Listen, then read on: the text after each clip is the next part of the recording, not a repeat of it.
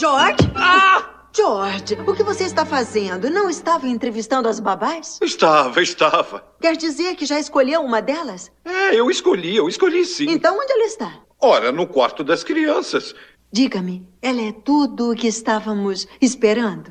Bom, aconteceu tudo tão rápido, eu penso que eh, eu. É uma pessoa firme, sabe dar ordem, saberá moldar nossos filhos? Eu acho que sim. eu acho que sim. Então, talvez seja melhor dizer a Ellen para dispensar as outras. Alan, Sim, senhor. diga às outras candidatas que podem ir. O cargo foi preenchido.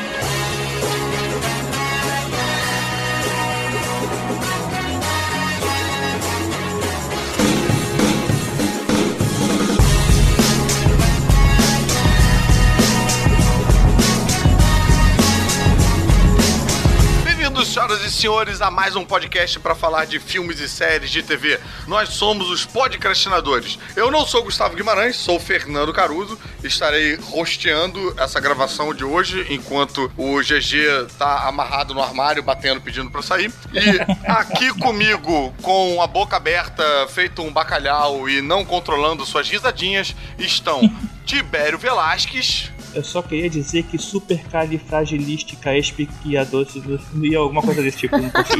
Nossa, mas se não souber dizer, não pode gravar esse podcast. Tentativa Preparou, estudou e falou errado. Tá de parabéns, Tibério. Não tinha nem que ter estudado, tinha que saber desde os oito anos, como todos nós outros aqui. Sim, até porque essa é uma palavrinha que, se você dizer bem alto, vai ouvir em Mato Grosso. Oi? E legenda. Essa era a versão dublada. A versão dublada da música dizia: se você disser bem alto, vai ouvir em Mato Grosso, supercalifragilidoso. Eu acho que existe mais de uma versão dublada, mas tudo bem. Não, existe mais de uma, porque existe a que eu conheço, que eu falei, que ela termina com doce no final. É, Ah, é, é? é? doce. Deu pra sentir que a gente precisava ter tomado um doce pra entender a sua pronúncia, realmente. Elvésio Parente. É, deixa eu ajudar o Tibério. Supercalifragilidoso. Na primeira era de nome horroroso. Mas depois que a primeira que é o nome bem gostoso. Supercalifragilidoso. Não sei a harmonia disso, mas dane-se, é. Espiralidoso, é isso É mesmo? espiralidoso também, eu acho que vocês estão vendo um filme bem pirata. Olha só, É da na China, minha época era Poppins. espiralidoso, pelo menos é o que ficou guardado na minha memória. Talvez a minha É. memória esteja pregando é peças em mim. Mas eu lembro de também. espiralidoso. Gente, Não vou virar a cadeira Você ainda. comeu mais sílabas no meio aí, cara. episódio, cara. Em defesa ah, do Tibério, no DVD tá escrito espiralidoce. Ah. O DVD que tem aqui em casa. Mas também não Eu foi ele falou, agora, ele viu? falou espiralidoso. É, então cuidado com esse DVD aí que pode dar formiga. E de volta, mais uma vez, conosco nós temos o comediante Bruno Mota. Supercalifragilisticoexpialidocious. Olha aí. Ah, não, o Bruno Mota tem brevê. É, su- supercalifragilisticoexpialidocious. Ele fez, ele fez Cruzeiro da Disney, ele trabalhou lá, entendeu? A pronúncia que ele disser que é, é. É, não, essa é. Eu decorei desde os 8 anos. Eu chegava na escola e dizia para as pessoas e elas faziam. Quê?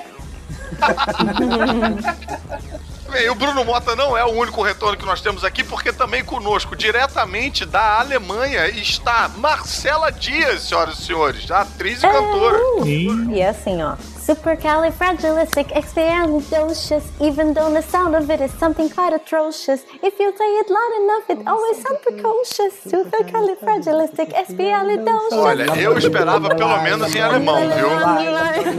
E chupa bloco de quadrinhos. A segunda parte, é, meninos, as pessoas que não é, serve para as pessoas que não conseguem dizer supercalifragilisticexpialidocious dizer que é... Serve para outras coisas também, mas gente não vai comentar isso nesse horário. Não é o tema do episódio. Eu entrei aqui só de sacanagem pra ver a letra. E nessa parte tem uma letra, tá? Do... Ah, é? é. É um diddle diddle diddle, um diddle ai. Ai, um Tá, faz sentido. É, é, mas tá errado, né? Porque não é um Jiro Jiro, são vários Jiro Jiros. Essa é a minha abertura que ela falou agora aí. Bem, pra completar aqui o nosso maravilhoso hall de convidados, nós temos aqui a atriz e minha esposa Mariana Cabral. Practically perfect in every way. Se a Marcela tá falando da Alemanha, a Mariana fala diretamente do andar de baixo. Tá aqui do lado. Do lado não, de baixo. É, do lado. Depende, né? Do, é, a Terra sendo redonda, mas isso também tá pra debate, não sabemos. Ai, que medo. Tá pra debate, aonde? Não, mas tá mesmo. Tá rolando uma galera aí que vai chegar na pontinha do mundo. E daqui a pouco, na área de comentários do site, a pessoa vai começar a reclamar, tipo, "Ah, vocês vão agora começar a falar que a Terra é redonda também? Enfim. Aliás, eu também queria fazer um adendo que no musical do Mary Poppins tem uma parte da música que eles soletram Supercalifragilisticexpialidocious, tá Ah, bom? eles soletram e fazem, e, e fazem um, como se fosse uma linguagem de libras pra cada sílaba, eles fazem um gesto. Nossa senhora. Esse episódio vai ser caprichado. Porque hoje a gente vai falar tudo que tem pra falar de Mary Poppins. O Mary Poppins original, a gente vai falar de Saving Mr. Banks, né? Que ficou aqui como os bastidores de Mary Poppins, não é isso? O Alt E- dos bastidores de Mary Poppins. o Alt nos bastidores de Mary Poppins e o retorno de Mary Poppins com a Emily Blunt. Tudo isso daqui a pouquinho, então não sai daí.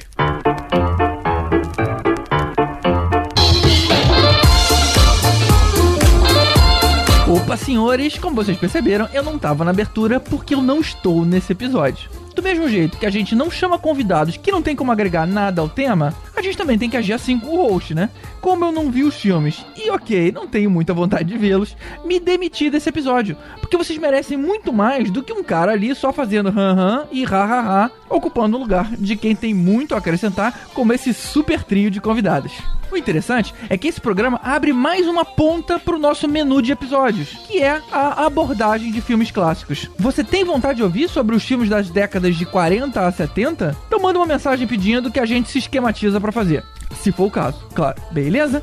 Mas se você acabar ficando com saudade da minha voz e gosta do tema de tecnologia, aproveito para avisar que começou a segunda temporada do meu podcast de tecnologia, o Disruptcast. E sim, eu sei que você tá pensando, eu realmente gosto de nomes complicados. O Disruptcast é um podcast sobre tecnologias disruptivas de não mais que 20 minutos, falando sobre tecnologias que mudam o nosso mundo, como por exemplo, os telefones de tela dobrável que foram lançados recentemente. Falamos também sobre bicicletas e patinetes compartilhados, sobre fintech, sobre blockchain, tudo de um jeito bem descontraído e informativo. Se você gosta do tema, dá um pulinho lá em disruptcast.com.br. Já o Elvis esteve lá no podcast Créditos Finais falando de Quentin Tarantino, esse tema que ele odeia. Dá um pulinho lá pra ouvir, porque você sabe, né? Falar sobre Quentin Tarantino é sempre bom. E o Caruso tá no MDM 510. Caramba, 510 os caras chegaram, hein? Que sinistro. Episódio MD Momo no Carnaval e o fim das HQs. Um daqueles episódios de 5 horas e meia que só o MDM faz. Vamos colocar todos esses links aqui no post. Então, antes da gente ir pro tema, aqui vai a parte mais importante desse bloco, que é o agradecimento aos nossos padrinhos, aqueles caras que estão bancando pra você ouvir esse episódio. Muito obrigado a todos eles, mas especialmente aos nossos iodas: Mário Rocha, Sérgio Salvador, Rogério Bittencourt de Miranda, Marcelo Petego, Éder Fábio Ribeiro, Carolina Lindoso Nietzsche, Draco, Marcel Melo, Rodrigo Alves, Carlos Melão, Everton Caruso, Igor Brenner, Daniel Neto, Fábio Matos, Alexandre Bom, Gustavo Basso, Diogo Porto e Daniel Amaro, e os nossos super saiyajins Ricardo Caldas, Wagner Bastos e Marcelo Parreira, aos nossos mestres dos magos Renato Arcanjo, Ricardo Varoto, Bruno Mancini, Tatiana Karlovic, Nadia Lírio, Daniel Martins e o Eberson Tita, e aos nossos super tanos Lucas Lima e Alexandre Mendes. Muito obrigado a eles e a todos aqueles que conseguem contribuir com qualquer valor. Se você acha que esse pode ser o seu caso, dá um pulinho lá em padrim.com.br barra e escolhe uma categoria que melhor se encaixa aí com a sua situação financeira. Lembrando que é permitido contribuição a partir de um real. Se todos os nossos assinantes contribuíssem com um real, a gente ia conseguir fazer tão mais coisa. Então dá uma cutucada aí nesses teus amigos e pede pra eles abrirem a carteira. Então é isso, chega de falar. Fiquem vocês com Mary Poppins. Chim chimney, chim chimney, chim chim. A sweep is as lucky as lucky can be. Chim chimney, chim chimney, chim chim cheroo. Good luck will rub off when he shakes hands with you. Good luck will rub off when he shakes hands with you. Bem, antes da gente começar, preciso aqui é, dar alguns avisos. Como você já deve ter reparado, o GG não está entre nós, mas é só porque ele não tem magia no coração e ele se recusa a gravar sobre Mary Poppins. Eu não sei qual é O GG não o está mais motivo. entre nós. É, não tá me trouxe. E hoje é um episódio muito especial, porque hoje é o primeiro episódio do Tibério como papai. Uma salva de palmas para o Tibério. Aê! Então é possível Vou que. falar que eu nunca vou esquecer o, o- dia do aniversário do filho do Tibério, porque é o mesmo dia do aniversário do meu filho. Ah, isso É facilita muitas coisas. Até nisso a gente divide coisas. Olha só que bonitinho, Tibério. Oh, Até acabou, nisso, bem, não vamos entrar em detalhes, né? Não sei o que mais, como é que é essa vida de vocês. Esse é o episódio do retorno de Mary Poppins e o próximo episódio é o retorno de GG. Mas o que eu quero dizer com isso também é que existe uma possibilidade de o Tibério ter que atender aí alguma né, emergência paterna que ele vai ter que descobrir no momento. Então a gente pode perder o Tibério ao longo da gravação, então não, não estranhe. E esse também é o nosso primeiro Classic Crest, que é um episódio dos podcastinadores falando de algum clássico do cinema. E se vocês gostarem, a gente pode fazer outros. Então é só se inscrever pra gente, quem sabe a gente fala de Casablanca, alguma coisa assim, né? Tipo um, um dos classicões. E a gente vai começar falando do Mary Poppins classicão, que é de 1960 e Elvis, me ajuda aí, que você era vivo na época, eu não lembro. É, eu não era vivo não, mas é de 64. 1964. Ah, eu quero também, na abertura, dizer que a Mari abriu um precedente pra gente falar também do musical da Broadway de Mary Poppins, que é diferente de ambos os filmes e, e dos livros também. Eita, então a gente não vai ter um bloco de quadrinhos nesse episódio, mas vai ter um bloco de musical. É. Esse eu Fantástico. apoio. É, não, eu já queria acrescentar que 1964 é dois anos depois do surgimento do Homem-Aranha em Amazing Fantasy, então a gente pode encaixar um bloco de quadrinhos também, se a gente quiser. E hoje ninguém se importa com isso. Mas, bem, Mary Poppins foi adaptado de um livro, certo? Da. Qual o nome da autora? P.J. Travers. PJ Travers. PJ, o nome, a autora já tem nome de pijama já, né? Tipo, já é um, um livro pra ninar já. Ela fazia parte daquele PJ Maxx, é isso? É P.L. Travers. Nossa. Piel, não tem É, PJ. P.L. Não, Ah, foi mal. É, Biel. é- Só com é esse linda. comentário de 20 segundos a gente já garantiu já uns 70 e, e pessoas escrevendo furiosamente no nosso site já. A gente vai bombar nos comentários. E eu queria saber de vocês qual é a lembrança e a relação que vocês têm com o filme clássico de 64. Ih. Nossa, eu tenho muita. Aquela pó. Por favor. Diga lá, Marcela. Gente, não, Mary Poppins e a Noviça Rebelde. Era o combo da minha infância. Era tipo assim, férias da escola, vou pra casa da minha avó. Qual dos dois eu vou assistir primeiro? Era só isso. Era uma criança que não dava muito trabalho, né? Porque são dois filmes de 18 horas cada. Né? é, exatamente. E era VHS, tá, gente? Eu assistia VHS. Duas Tinha que rebobinar no final. Escolheu qual era a ordem, né? Qual ia ver primeiro, qual ia ver depois. Acabou o final de semana. Exatamente. Eu vou te falar que é claro que eu vi esse filme, devo ter visto várias vezes, mas acho que eu não guardei muita coisa. Sempre quando eu tentava lembrar de alguma coisa, eu lembrava de Noviça Rebelde. aí eu revi o filme, e aí eu vi, é verdade, tinha isso, e é verdade, tinha isso, e é verdade. E ainda tem outra coisa, não era só Noviça Rebelde, não. Eu tinha certeza que aquela cena do Minha Cama Falasse, ou Se Minha Cama Voasse, Oi? Nossa, Cama é Voasse, verdade. porque tem o futebol dos bichos. Eu tinha certeza É. que o futebol dos bichos era no Mary Poppins. Caraca, eu não sei do Não, que, que é você da- tá falando. É do outro Se. Minha Cama Voasse. O Se Minha Cama Voasse, que é o Bed Knobs and Broomsticks, ele é, é- é da Disney, é muito parecido com o Mary Poppins. né? Eu acho até que é uma tentativa, já que o Disney não podia realizar ainda o segundo Mary Poppins por N problemas que a gente vai abordar já já, de bastidores, e a autora não queria. Aí ele fez esse filme parecido, achou um, um livro que fosse parecido. Inclusive, quem faz a Aprendiz de Feiticeira é a Angela Lansbury, a voz da Miss Ah! Potts, que aparece no, No Mary final Poppins, no, no final de Mary, de- do retorno de Mary Poppins. E que foi cogitada na época pra fazer o papel da Mary Poppins. É, e que é muito Olha. fofa, maravilhosa, que cantou a música tema da Bela e a Fera.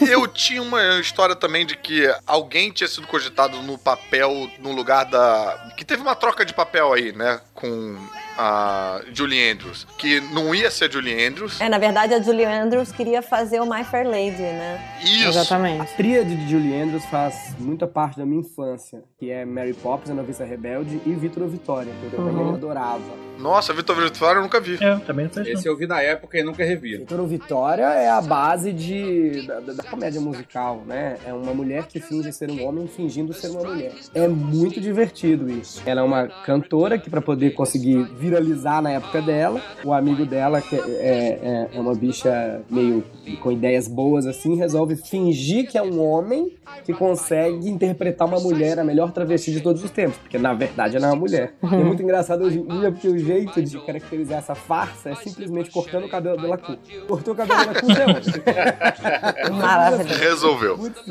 E é muito divertido. E que carreira dessa mulher, né? Que começa no cinema, ela já chega como uma estrela. Ela faz três dos maiores filmes, as maiores comédias musicais de todos os tempos. Mas depois ela não fez muito mais coisa, né? Ou ela fez, eu não tô sabendo. Ai, cara! Nem precisava. Mas ela podia se aposentar, fazer Eu sei que depois ela fez Diário de Princesa e depois ela fez Aquaman. Aquaman, meu Deus. Ela fez Diário de Princesa e Aquaman. Muito divertido. Não, tem muita coisa. Mas, mas voltando ao Mary Poppins, é, eu, eu tenho uma lembrança assim de ver na sessão da tarde bastante, né? De ver pedaços, de não, não de ver ele inteiro. Então tem essa lembrança meio de esquetes isolados, né? Já a Noviça Rebelde, não sei porque eu tô falando de Noviça Rebelde, que não é o tema, eu tenho uma lembrança de mais de, de filme inteirão, né? Vamos ver inteiro. É, apesar de nunca chegar no final, era meio que nem premiação do Oscar, assim. Nunca via, nunca sabia se eles Eu tinham... tenho uma situação meio parecida com a do Verso, que eu misturo um pouco os dois filmes, Noviça Rebelde também, assim. Quando eu parava pra me lembrar do filme, do Mary Poppins, eu, às vezes eu, eu lembrava da cena dela girando no mar, no, na gramada. Você fala, cara, acho que não é desse filme. Não, girando no mar é em Aquaman. Gente, vocês não tinham É, É, não, é esse, esse episódio. Girando no mar é a pequena freia. Ah, é. Mas a Mary Poppins cantava aquela. Não, para, cara. Porra, tá confundindo tudo.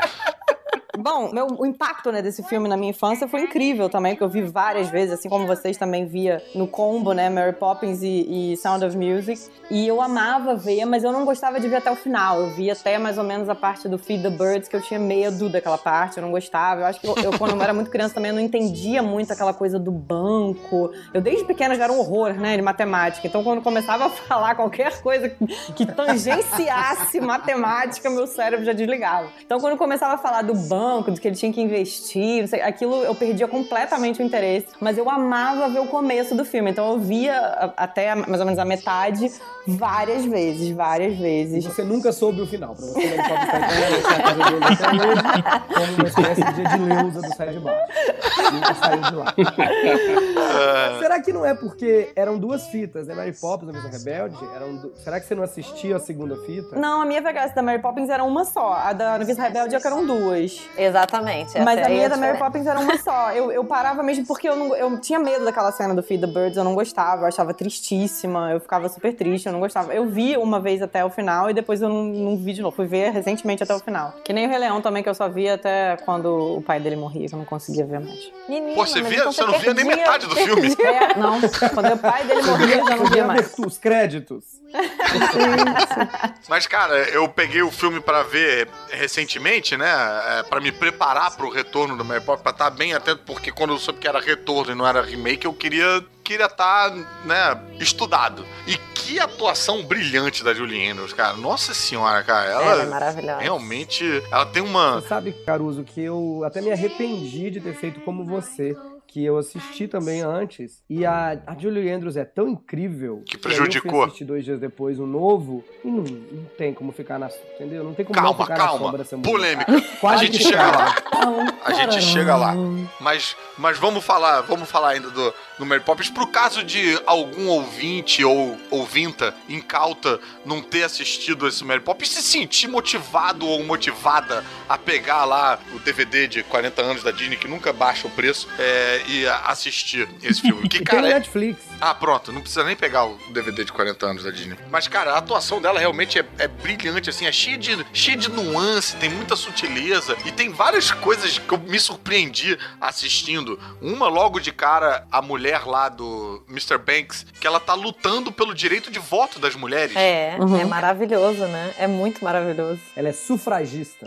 Sufragista. E o filme se passa em 1920? 10? É, na década de. na- acho que é década de 20, né? Acho que é logo É 64, depois da Primeira Guerra, é tipo- não? É, o novo acho que é 30 e 1910, tanto. né? É antes É. da Primeira Guerra que se passa o primeiro filme. É. É, Porque o novo é 1930, é, é, é perto ali da. do- É antes da- É Segunda antes da segunda, é antes da E o segunda. outro é 20 anos atrás, né? Então acho que é 1910, um pouquinho. E eu achei, cara, bem modernoso pro filme começar com a luta pelos, pelo direito de voto das mulheres e tal. E umas coisas que eu realmente não esperava, do tipo, fica, eu não sei se só pra mim, eu- talvez eu me sinta sujo de fazer esse depoimento, não sei se foi só pra mim ou se pra vocês também, mas fica muito evidente que ela e o limpador de chaminés transam loucamente. Muito evidente. Pô, tem várias olhadinhas, tem várias piscadelas, não sei. Pra mim tem um, sei lá. Sim, também acho. É, ué. ah, girls gotta eat. Mas é que eu não tinha essa lembrança que como eu via meio pra ver, tipo, ah, os pinguins animados, é, os efeitos e tal, que aliás é um, é um dos filmes que assim, que chocou com os efeitos especiais, né, com aquela dança, com Sim, a perfeito. interação de é live action com animação. É. Não, mas rola uma super flertada lá. O, o- ele super fica fler- flertando com ela o tempo todo. é, né? É um casal, né? É o casal do filme. É, tem, tem uma coisa sobre a escalação da, da Juliana que a gente estava falando no início. Acabamos indo mudar de assunto, né? Pelo que eu sei, eu nem sei se o, a, a Walt cogitou outra pessoa para fazer a Mary Poppins, porque ele inclusive espera a Julie Andrews ter um bebê, porque quando ele a escala, ela tá grávida e ele segura a produção do filme é, do- um ou dois anos. Caramba, Não tem- E Emily Blunt também aconteceu a mesma coisa. Ah, é? É, a Gente, Emily que mágico. também tava grávida. grávida. Muito louco, né? Assim que ela soube que ela pegou o papel, ela fez questão de engravidar pra manter a tradição. Mas eu acho que eh, o Walt Disney, depois que a Julie Andrews foi escolhida, que teve esse negócio da gravidez, mas eu acho que a Angela Lansbury foi considerada também. Pô, ela foi considerada, com certeza. With tuppence for paper and strings, you can have your own set of wings. With your feet on the ground, you're a bird in flight. With your fist holding tight to the string of your kite. Bem, na história a gente tem uma babá mágica que vem dos céus pra ajudar essas crianças que são extremamente bagunceiras, mas a gente não vê elas serem bagunceiras em momento nenhum. Elas parecem ser bem adoráveis se a gente comparar ainda mais com as mil crianças que o Capitão Von Trappa tinha no outro trabalho da Julie Andrews, né? Elas parecem ser bem tranquilas, mas aí a gente entende ao longo do filme que na verdade ela foi lá mais pra cuidar do pai do que das crianças, mais pra ajudar o pai a ter uma, uma Ela foi, realização, né? ela foi salvar a família, né, cara? É, a família. é. Sim, tem essa, tem essa mensagem geral. E O pai, que era um ator da Broadway, ele também faz várias vozes no filme, né? Ele faz a voz do, do guarda-chuva, que fala só no final, e ele era um ator de dublagem, ele faz outras vozes. Olha só, Eu não sabia. não sabia também. Ele era um ator, que eu acho que querido do Disney, assim. E aí o Disney escalava ele pra fazer todos os guarda-chuvas que falassem. Quando ele falou na, na história de Disney, é ele que faz. Bacana. meu guarda-chuva falasse. É, ele canta, né? Tem números musicais do pai. E já que a gente tá falando do elenco, claro, a gente, o- a gente tava brincando do, do interesse romântico e da safadeza de Mary Poppins com o limpador de chaminé. que é o Bert, né? A gente chama- muita gente fala de limpador- de chaminé, mas é o Bert. E que é o Dick Van Dyke, um dos maiores comediantes de todos os tempos. É vivo, está vivo e se mexendo. Ele está, É, Está se mexendo muito sinistramente. é muito ansiado para ter essa surpresa. E ele é ele é um cara incrível, né? Ele é, É. Um, um comediante completo, muito, muito querido Muito Estados Unidos. carismático, nossa senhora. Muito carismático. Durante décadas comandou, assim, o Réveillon nos Estados Unidos, ele que fazia. Ah, era ele. É, e do Dick Van Dyke Show, que era o sitcom que ele tinha, saíram inúmeros comediantes. Inclusive a própria Mary Tyler Moore foi ter uma série só dela. Nossa, não sabia. Dick Van Dyke Show. Esse cara é sensacional. A performance dele no Mary Poppins é adorada, apesar de ser conhecido como o pior sotaque cockney, o pior sotaque inglês é, o inglês Até chegar o Lima Manuel Miranda, mas a gente chega lá. Mas olha só, eu, eu vi que, na verdade, o Lin Manuel Miranda fez um sotaque escroto de propósito pra poder homenagear o, Di- o Dick Van Dyke. Ai, meu Deus. Juro pra vocês, eu li no IMDB. É, Mas calma, não vamos queimar a pauta. Não vamos pular. Tá? Não, Eu- é, é o- verdade. É pra você ver, a pessoa é tão carismática, as pessoas gostam tanto dele, que ele tenta fazer lá um sotaque em inglês, porque ele é americano e o filme todo, todo é inglês. Ele pesquisa lá, ele não- acho que não é um cara muito de sotaques, e faz esse sotaque do inglês trabalhador, né? Que eles chamam de cockney. E as pessoas falam que assim, é tão bizarro, é tão fora da realidade, que vira um sotaque do personagem, sabe? Um jeito Uhum. do personagem Ele tem um falar. sotaque próprio dele. É. Engraçado o cara que tem o- nome Dick fazer um sotaque que tem coque no nome, né? e o sobrenome dele é Dyke. É, a única pessoa que consegue juntar Dick e Dyke na mesma. Bem, é. Como é que é essa questão do aquele filme Save Mr. Banks aí é, na realidade? Aquilo é, é mesmo verdade? Porque. Mas peraí, não, vamos, vamos falar um pouquinho mais de Mary Poppins. Não, não, eu queria perguntar se, se ele realmente é, não era querido dela, da autora, né? Ela fala de que não queria ele no filme e tal. Mas ela não queria nada. Ela, segundo o filme, É. ela era rabugenta e reclamava de tudo. Ela não Exatamente. queria que não fosse inglês. A Julie Andrews é inglesa, né? Ela não, não queria pessoas que não fossem inglesas. Mas, cara, o Dick Van Dyke eu acho ele sensacional até numa noite no museu.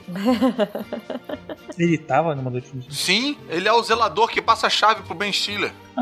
Ele fez Scrubs também, cara. Ele, porra, Ele ele, tem é 10 segundos de filme. Não, não, não. Porque tem cena de luta com ele, cara. Na noite no museu? Sim, cara. Sim, você tem que ver Então de eu não novo. lembro desse filme direito. É. Bem, aí o filme, voltando aqui ao Mary Poppins, ele vai seguindo um- uma dinâmica meio de esquetes, assim, né? Com uma desculpa pra colocar uma música, pra fazer uma brincadeira, né? Alguém quer puxar aí um, um mais memorável, um que lembra mais ou que, do que prefere. Ah, pra mim, o mais memorável é a arrumação do quarto, gente. Era o sonho da minha infância. É. Falei, gente, dá um peteleco, as coisas vão entrando no lugar, sabe? Era maravilhoso. Mas você tem que tomar cuidado que você pode ficar presa no armário o armário fechando a porta enquanto você tenta sair. Aí eu amava as coisas saindo da bolsa, eu achava muito incrível. É, essa também era muito Aquele bom. abajur É, saindo da bolsa, eu achava muito maneiro. É. E o espelho, né, que dá uma olhadinha pra ela, assim, tipo, rola uma disputa dela É, com o espelho. é. Aquilo era muito legal. Ah, eu gostava do For every job is an element of fun. No, for every job that must be done, there is an element of fun. Elemento de diversão and then the job's a game. Cara, isso é um bom conselho pra vida, né, cara? Pra cada coisa que você tem que fazer, você tem que encontrar qual é aquele aspecto divertido ali pra aquilo ficar mais aprazível, né? É, essa frase, né? With a spoonful of sugar uh, helps É. the medicine goes down. Essa, essa música é muito. É, já cantarolei algumas vezes aí pra me ajudar em algumas situações. É muito bom mesmo. Ah, bacana, cara. É até uma barrigada do filme, mas eu gosto muito da sequência que eles vão ajudar o tio que tá, que tá doente. Ah, eu amo isso! E ele sobe pro teto. Sim. É muito, Cara, eu achava isso- Até, até a barriga ficar doendo, passava mal com essa cena. Eu achava, Eu muito achava engraçado. isso hilário, e aí quando eu fui ver recentemente, não tinha sentido nenhum, e não tinha graça nenhuma. A barriga do filme parece assim, gente. As não- piadas não tem graça, não Não, tem. as piadas não. Não. tem a menor graça. Graça tem, vocês que não entenderam as piadas. É, eu ia dizer que eu lembrei do Tibério nas piadas. Eu adoro Eu acho que aquela cena fala do contágio, que é do que é do como é contagiante, né? A pessoa com feliz e Uhum. rindo e tal. Mas é por, as piadas são ataque de pra riso, ser né? sem graça mesmo. Eu acho aquela cena É. muito maneira. Mas realmente, o filme tem muita barriga, né? E, e- e essa cena tá dentro dessa parte da essa gordura que o filme tem. É. Não, e o ataque de riso é muito contagiante. Mas Demais. o roteiro, como o Caruso falou, ele segue a lógica dos sketches. Então ele não é um roteiro que tem a- o que ficou até clichê depois, né? Não tem a trajetória do herói, ela não tem necessariamente um chamado ao desafio, ela não tem um grande desafio. Ela vai Você lá. pode mudar a ordem das cenas que não altera muito. É muito característico dessa era do cinema, né? É um filme que segue a lógica musical. É, não, até porque a jornada mesmo é do pai, né? É o cara, é, você vê a mudança, a jornada tá É nele. muito a lógica do musical. A gente chama de barriga, mas é isso. Ele tem sketches, que são números musicais, e o pano de fundo é a Mary Poppins, que foi ali ajudar retratar aquela família, inspirado no- nos livros, né? Que tem várias historinhas, tem várias pequenas historinhas da Mary Poppins. Não, e também fala de uma época, né, que os, os filmes tinham essa duração mesmo. Até filmes bem mais, mais recentes, né? Tipo, sei lá, Um Príncipe em Nova York nem é musical também, tem duas horas e blau, quase três horas. Também se fazia filmes mais longos antigamente, né? Eles não tinham tanta necessidade de ter essa rapidez que hoje a gente tem, né? Tibério, cena preferida? Então, eu, eu, na verdade ia falar, a preferida minha é a com os limpadores de chaminés, toda a parte sapateada. Ah, aquilo é demais, cara. Eu gosto muito. Não, é Step in Time, não é? Ah, o Step in Time. É, exatamente. Ele, ele vai junto, é. É Isso. o Oscar, é o Tim Tim Tiri, e logo depois tem o Step in Time. Eu tinha inclusive uma lembrança, eu achava essa cena tão incrível que eu tinha inclusive uma lembrança de, quando eles estão dançando ali na, na silhueta, em cima das chaminés, de achar que aquilo era animação. Parece. né? Ah, é um truque de câmera, né? Eles gravaram e depois é, fizeram o contraste. Dá uma sensação de meio fantasia. né? Esse é um dos filmes que eu fico impressionada, assim, de, tipo, a qualidade dos efeitos, né, pra época. Eu Uhum. acho incrível. É muito incrível. Sim, sim. E falando de animação, uma coisa que eu achei muito legal, que é o troço besta, bobo, só que eu não me lembrava disso de jeito nenhum. Na cena que ele tá dançando com os pinguins, que ele vê que os pinguins têm aquela perninha curta, aí ele puxa a calça pra baixo É. pra Uhum. ficar. É uma ideia tão simples É, e tão, é mesmo. e tão legal. É. Tão legal, porque É. é, tem perna curta, então como é que ele vai dançar de perna É. curta também? Ele bota a calça lá embaixo.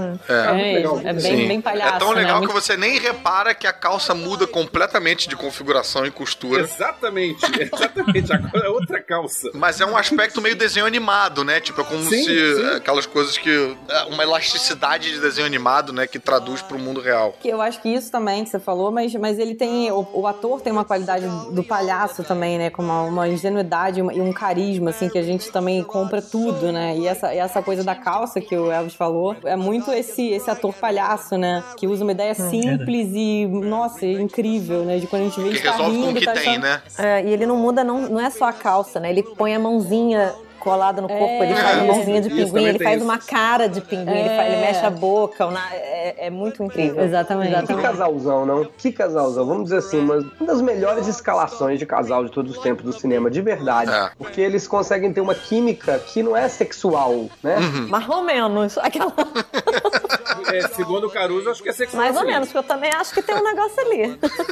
Mas não é aquela química que a gente vê eles se pegando. E só é bom ver eles dois juntos. É. É, e eles são, eles são realmente opostos no sentido de que ele é bonachão e ela é muito elegante. Mas ela, você vê no olhar que ela curte a, a brincadeira, curte a palhaçada, mas ela Curte não.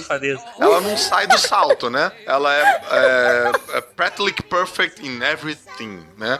Já ele não, ele é sujo e tal. A minha sequência preferida era essa do né? Porque tinha essa mágica de misturar gente com desenho. Gente do céu, como é que pode esse negócio? É muito incrível. Mas além disso, o filme é todo meio incrível, né? Os efeitos são, são incríveis, a direção de arte. E se você for ver hoje em dia, ele é inteiramente gravado em estúdio. Ele não tem externa. Mesmo aquela rua, Nossa. aquilo é lote, aquilo é o estúdio que eles fazem. A praça, é tudo estúdio. Tem muito cenário pintado também, né? Muito fundo Isso. pintado. Agora, essa cena do- da mistura da parte dos vocês estão falando, cara, eu acho legal, mas eu acho arrastada pra caramba, cara. Eu só vi ela toda inteira porque meu papagaio tava se amarrando quando eu tava revendo agora.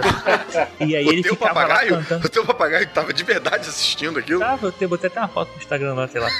Ele ficava lá e, tipo, ele tava se amarrando mesmo, mas assim, até tem uma hora que eu saí, fui lá, porque eu sabia que, eu sabia que essa cena ia durar um tempão, fui lá, lanchei, voltei e tava na cena ainda. cara. E o Fedos assistindo.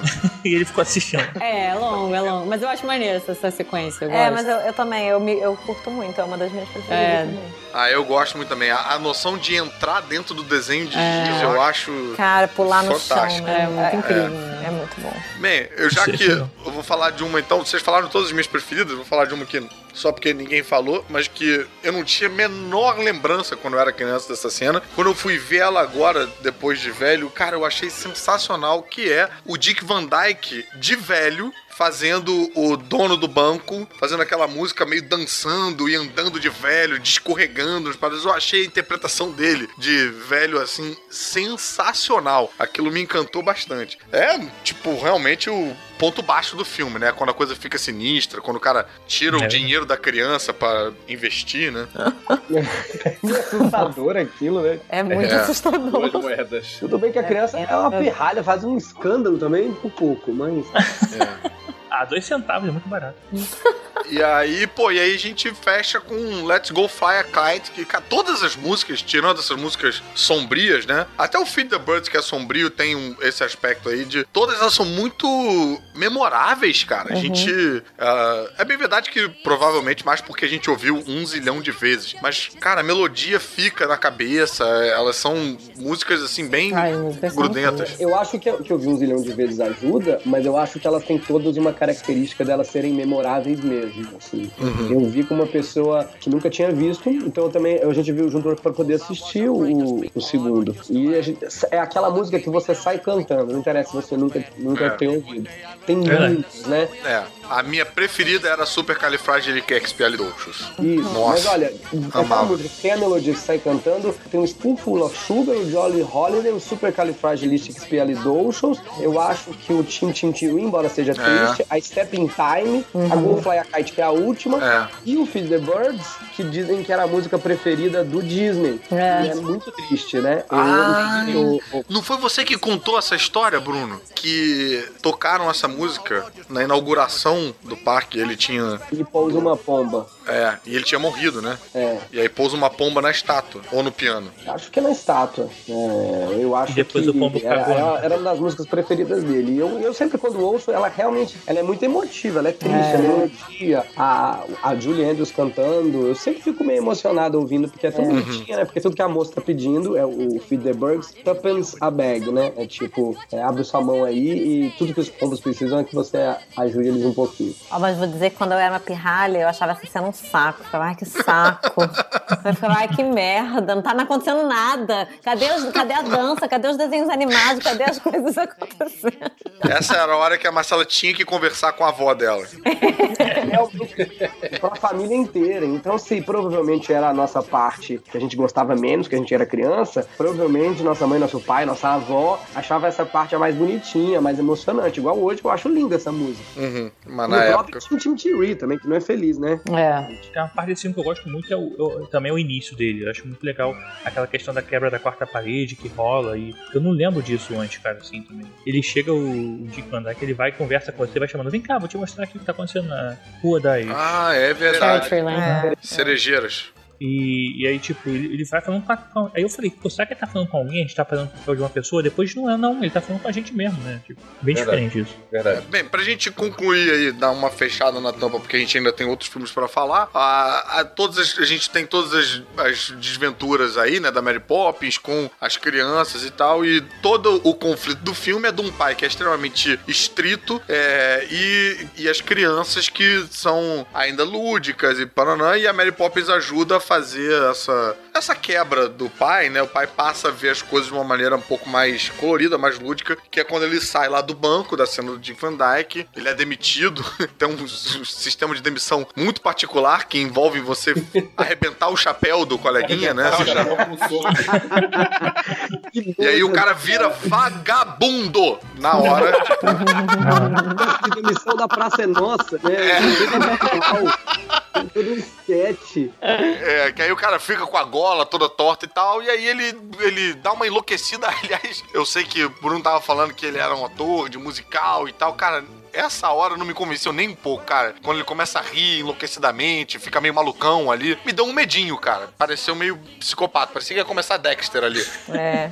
E aí ele sai de lá é, pra viver a vida, pra aproveitar os filhos e soltar pipa e tal. E ainda assim, lá no finalzinho, ele pipa. consegue o emprego de volta, porque o banco passou por uma reformulação, o, o, o, o cara o lá. do- velho morre de rir. Ah, o velho morre de rir. Nossa senhora, é mesmo, difícil disso. Por causa da piada, ele conta É. a, piada, a mesma piada que deixava o tio doido flutuando lá. Que A pedra perna de pau. E eu, eu lembro uma coisa que me marcava sempre é que a pipa que eles soltavam, a- tipo, a- o rabo da a rabiola, né? Como é que chama? O rabo da É pipa? rabiola, É, a É, rabiola. a rabiola, ela era, era a faixa da mãe de sufragete. Sim. Era verdade. Eu achava genial. E aparece no filme, né? Já que a gente tá encerrando, também tem que se dizer que é uma das joias da dublagem brasileira, né? Uma, uma- uma dublagem muito bem feita, de uma época, de uma época de ouro da dublagem e da versão, as próprias versões das músicas. A Mary Poppins é a mesma voz da, durante muitos anos, foi da, da Michelle Pfeiffer, da Sharon Stone, que é a Vera Miranda, e o Dick Van Dyke, que é o Newton da Mata também, uma voz muito conhecida, muito familiar pra gente que era criança, né? Aquelas vozes que você ouve uma pessoa e fala, não é a voz daquele outro. Pra mim era muito familiar. E É. tem o Orlando Drummond também, que faz o Dick Van Dyke velho. É o seu Ah, piloto. que sensacional. Ah, Agora, eu tenho uma lembrança muito clara das- dos diálogos em português, mas das músicas em inglês. Era só eu que tenho essa lembrança? Só eu, gente? Eu Também acho não- que, às vezes, na sessão da tarde, em alguns lugares, passava o, o- o diálogo dublado e a música em inglês legendada. É, eu tenho essa Hum. lembrança. Tem essa lembrança de que em alguns lugares era assim. Quando que era assim e quando era tudo dublado, eu não sei. Cara, será que a minha versão do Supercalifragilisticexpialidocious, que se você falar bem ouvir em Mato Grosso, é, tá- era na legenda? Será que tava na legenda Mato. Grosso? Eu, não- eu não- ser, eu né? realmente não tenho como afirmar, mas eu tenho a lembrança de nessa época, mesmo na sessão da tarde, ser muito assim, o filme dublado e os números musicais legendados. Cara, eu espero que algum ouvinte tenha a lembrança dessa versão de Mato Grosso aí, cara, pra eu não, pra eu não achar que eu tô maluco sozinho. Eu acho que você sonhou com essa parada. Porra, sonhei com Mato Grosso, cara? É, é, acontece. Tem gente que sonha com Acre, acha que existe o casamento.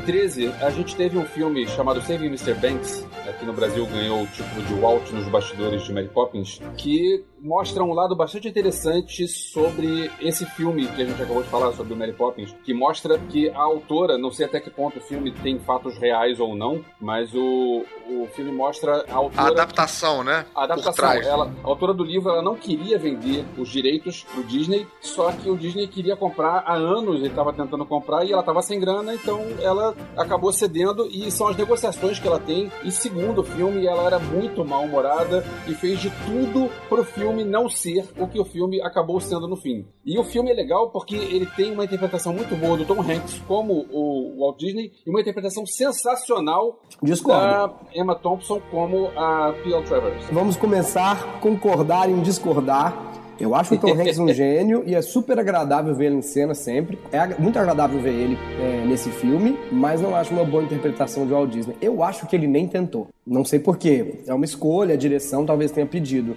Acho que o Disney é. a gente sabe como é que é o Disney. Acho que ele nem tentou.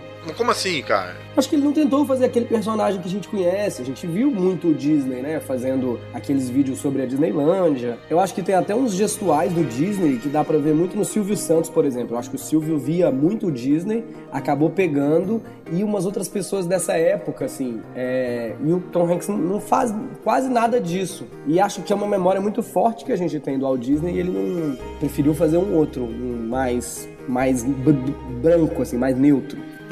Mas será que tem alguma, algum pedido de acordo com o fato dele assim ser assim nos bastidores, não ser na vida real, sei lá, diferente? Ah, Ah, não, ele não É, era eu assim. pensei nisso também. Sim, tenho, tenho certeza que é uma escolha, mas eu esperava um pouquinho mais. É, eu confesso que eu não tenho uma lembrança tão clara e tão vívida assim dos maneirismos do Walt Disney. Eu tenho uma lembrança muito vaga do- daqueles vídeos que ele, ele aparecia antes, né, pra introduzir o desenho animado e tal. Mas o Tom Hanks me convenceu só pelo bigodinho. Botou um bigo- bigodinho e falei, ah, é o Walt Disney.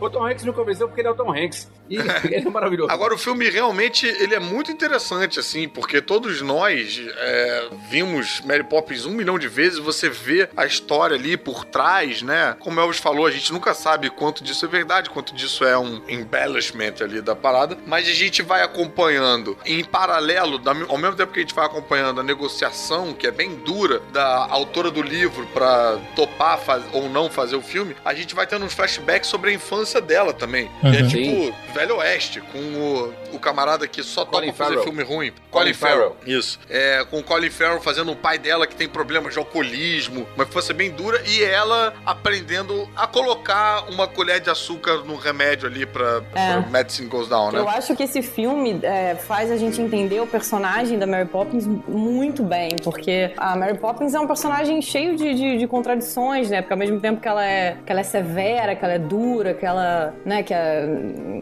stern, né? Que ela é, enfim, severa mesmo, ela é amo- amorosa, ela tem, ela tem um senso de humor, ela é, ela é likable, né? Ela tem, ela é carismática, então assim, por isso que é um personagem muito difícil de interpretar, né? Que eu acho que Muito tanto a difícil, Julie né? né? Vamos quanto a, é, a Emily Blunt fizeram perfeitamente, mas é muito difícil. E esse filme mostra isso, mostra de onde veio essa, essa Mary Poppins, que é, na verdade é meio que quase que um alter ego desse pai dela, né? Que era um cara que ela idealizava e tal, mas que também tinha, era dark, é sombrio, né? Cheio de problemas, mas ao mesmo tempo amoroso e tal. Tem muito da tia dela, na verdade, né? Isso. A cena que aparece a tia, eu tinha acabado de ver, de rever o Mary Poppins, e aí eu peguei o Steven Mr. Banks pra, pra rever. A cena que aparece a, a tia dela, que é a Rachel Griffiths, aí você vê, cara, é isso, é- era isso. A memória dela, pelo menos, pelo que eu entendi, não é que a tia dela era a Mary Poppins, mas a memória que ela tinha da tia Visual, dela era né? exatamente o que é a Mary Poppins. O visual, a bengala com o papagaio, ela abrindo a bolsa e tirando coisas grandes de dentro da bolsa, um monte de coisas que depois apareceram no filme.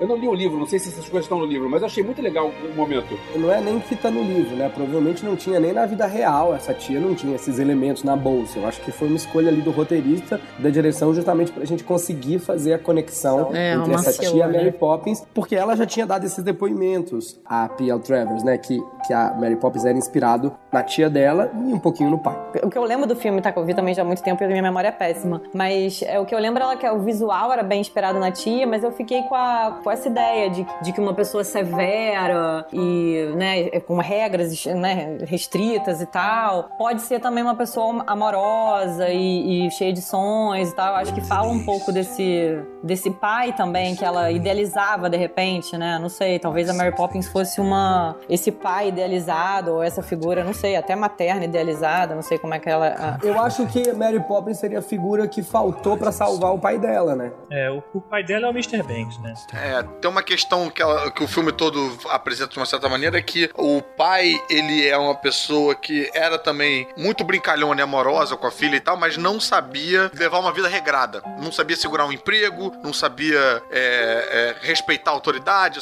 faltava essa faltava essa severidade de uma certa maneira pro pai, pra ele conseguir é, ser um bom pai e prover pra família. E é, a história toda né, do filme do Save Mr. Banks indica que o, Walt Disney só consegue. Bem, e pra quem não quer spoiler do filme, talvez seja bom, né, pular aí esse áudio se você não, não, não viu esse, é, esse filme, mas a trama toda leva a crer que o Walt Disney só consegue convencer a P.L. Travers a ceder o direito quando ele entende a importância que o personagem do pai em Mary Poppins tem para a autora, porque ela traça esse paralelo, porque o pai antes já era meio pintado nas primeiras adaptações como um vilãozão, um cara malvado e só malvado e acabou. E aí ele começa, ele, ele saca pelos diálogos com ela que ela vê com carinho esse personagem do pai. E aí ele até fala, tipo, ah, meu pai era. Ele fala do pai dele, e aí quando ele fala do pai dele, ele se aproxima dela, né? O Walt Disney fala que tinha um pai muito severo e tal. E aí a gente entende que ela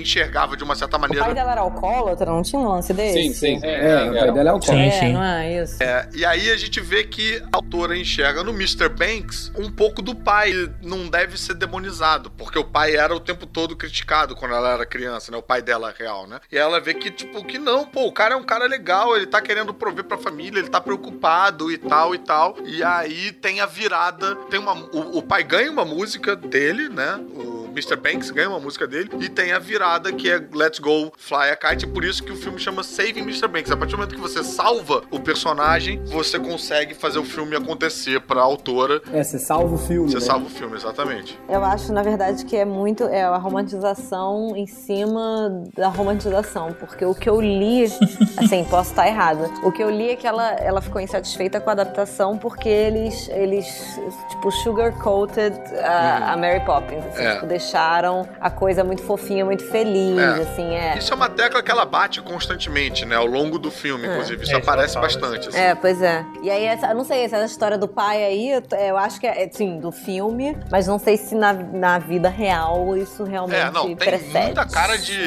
livre inspiração. É, Não, vamos- com certeza, né? Todos esses Dá uma filmes romanceada. inspirados na história real. O curioso, é, tem uma curiosidade, o filme, na verdade, ele romantiza comunicações que teve, até comunicações empresariais entre o Disney e ela, cartas, documentos.